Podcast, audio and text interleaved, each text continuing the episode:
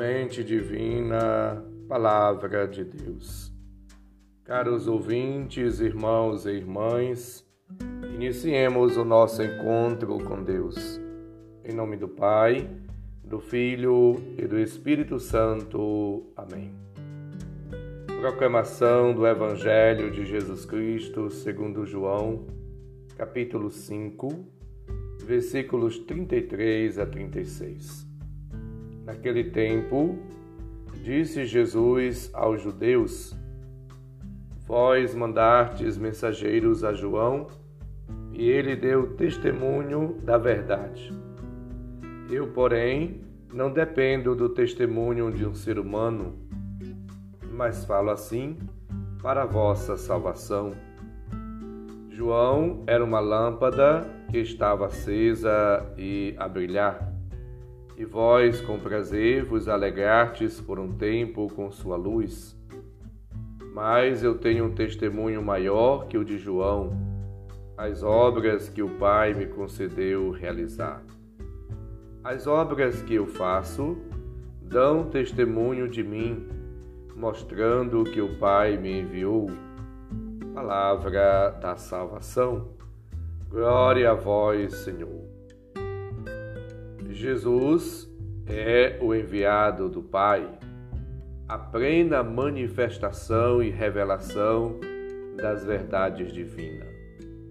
Ele vem para realizar as obras divinas, as obras do Pai, pois Jesus é Deus e está numa profunda, intensa comunhão com o Pai e o Espírito Santo.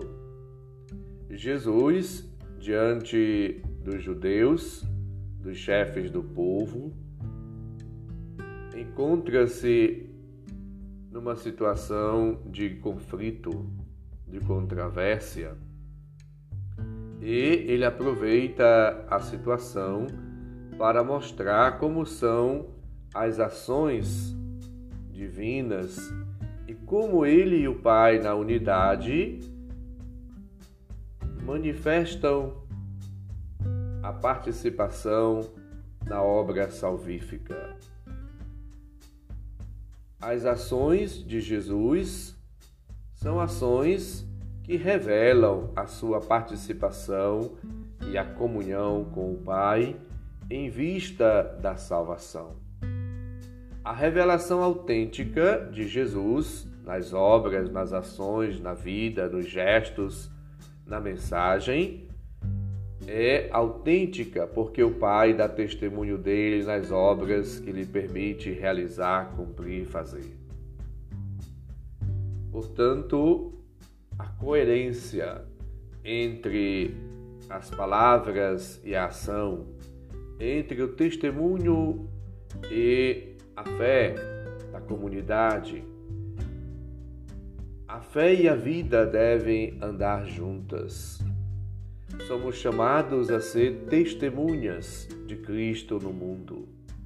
João Batista foi testemunho, foi uma luz, uma lâmpada viva, luminosa, versículo 35. Ele, no entanto, era apenas um homem Jesus é Deus. E como Deus, ele realiza as obras do Pai, mostrando que elas estão em sintonia com o seu modo de agir em favor da vida, da liberdade, da salvação humana. Deus quer que todas as pessoas se salvem.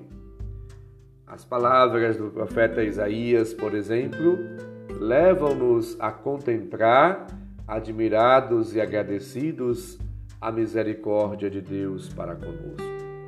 Deus é, portanto, a fonte de vida, de salvação, de libertação, é a origem da nossa felicidade e realização plenas.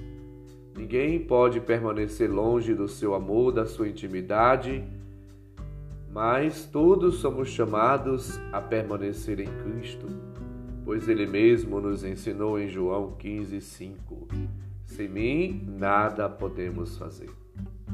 na casa de Deus, na escuta da Sua palavra, deve, portanto, estar a motivação, a alegria, o pulsar do nosso coração. A palavra de Deus deve fazer eco na nossa vida. Nossas atitudes, palavras, testemunho, exemplos, ações e obras devem estar em sintonia com aquilo que cremos e professamos. A palavra deve se traduzir em atitudes e gestos concretos de amor. A partilha, a solidariedade, a prática caritativa, a atenção ao outro, a defesa e a promoção da vida, a ternura, a generosidade do coração devem, portanto, expressarem sempre a nossa adesão a Cristo e a nossa alegria de sermos salvos, iluminados, guiados, santificados e libertados por Ele. Supliquemos que Jesus mostre-nos o Pai. Isso nos basta, como falava Felipe. E Jesus dizia: Quem me vê, vê o Pai. Devemos acreditar em Jesus, que está numa íntima e profunda relação de amor, de comunhão, de unidade com o Pai, conforme lembra no João 14, de 8 a 10, João 2, 19 a 22 e 4, de 21 a 24.